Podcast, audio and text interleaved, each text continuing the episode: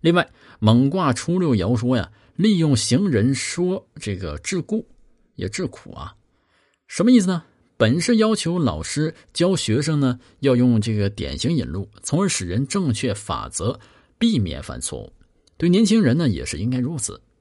历史和现实中的好典型，要引为楷模，对自己成长有好处。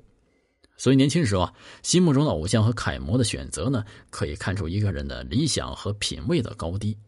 能够学习坚持不错的向楷模看齐，那么很大程度上呢，能决定人生的成功大小和做人的品味高低。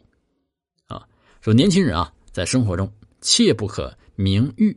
呃，怎么叫名誉呢？名誉是凶啊，凶啊，智穷凶也。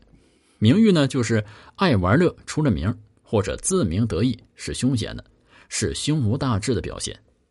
对于想干大事的年轻人来说，结果肯定凶险。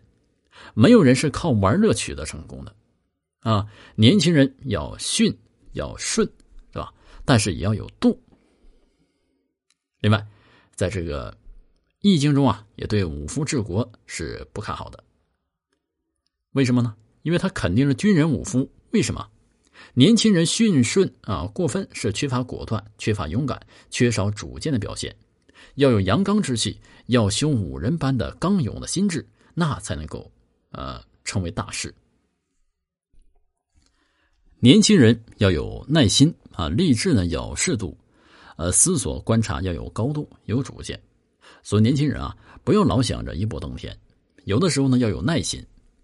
呃，虚卦初九爻说。须于交，利于恒，无咎。那么象解释为：须于交，不犯难行也；利于恒，无咎。啊，未失常也。那么虚是什么意思呢？就是等待；恒就是恒心耐心。那么失常呢，就是失去或者偏离常道。啊，象提拔，啊，总有一个这过程。啊，比如说提拔，你想一天提一级啊，也是犯难行啊，会给你带来灾祸。那么立大志呢是应该的，但是刚进社会就把目标树的太高也不现实。